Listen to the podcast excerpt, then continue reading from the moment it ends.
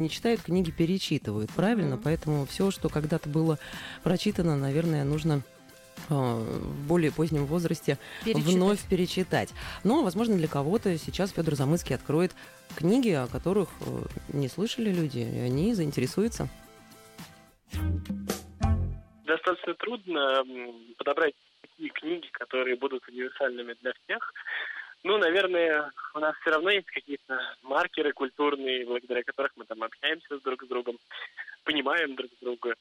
И вот если говорить о современных людях, и какие книги именно поспособствовали какому-то формированию, скажем, вот этой вот многогранной интересной личности, я вот подумал, чтобы я посоветовал именно в этом возрасте, там, с точки зрения своего опыта, вот, у меня получилась такая достаточно странная подборка, но попробуем, давайте.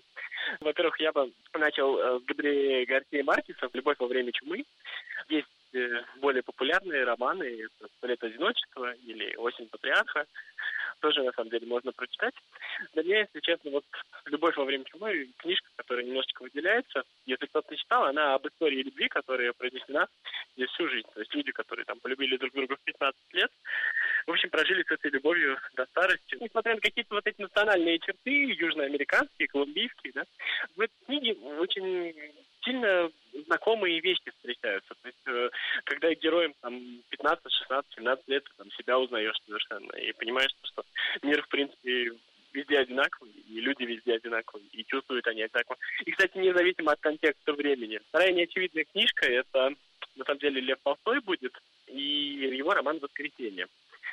Роман, который, мне кажется, незаслуженно, а многие обходят э, вниманием. «Война и мир», Анна Каренина, все понятно, но мне вообще иногда кажется, что «Воскресенье» — это самый сильный роман Толстого.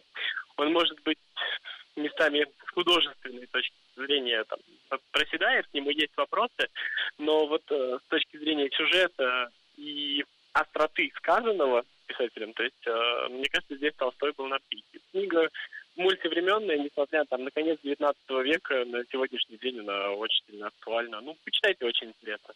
Следующая книжка – это Айн Рэнд, моя любимая, «Атлант расправил плечи». Книга, если ее оценивать там как литературу, наверное, ее очень трудно назвать какой-то там, гениальной книгой, хорошо написанной. Местами она даже написана очень плохо.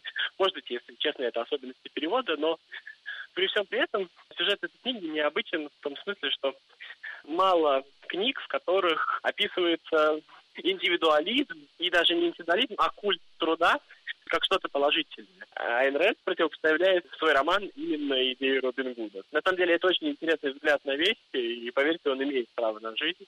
Книжка, которая на самом деле есть в школьной программе, но мне кажется, ее очень часто пропускают, э, и учителя почему-то тоже к ней исходительно относятся, на мой взгляд, зря.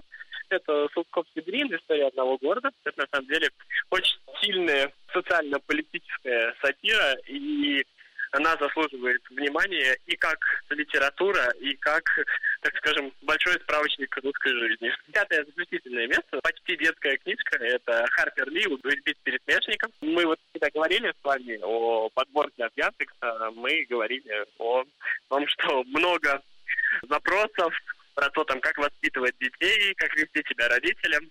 Мне кажется, что на место подобных запросов можно попробовать прочитать эту книгу, и там практически идеальное поведение родителя в отношении своих детей и детей в отношении своего родителя. Отлично ее, кстати, почитать на каникулах. Она небольшая и очень легко читается.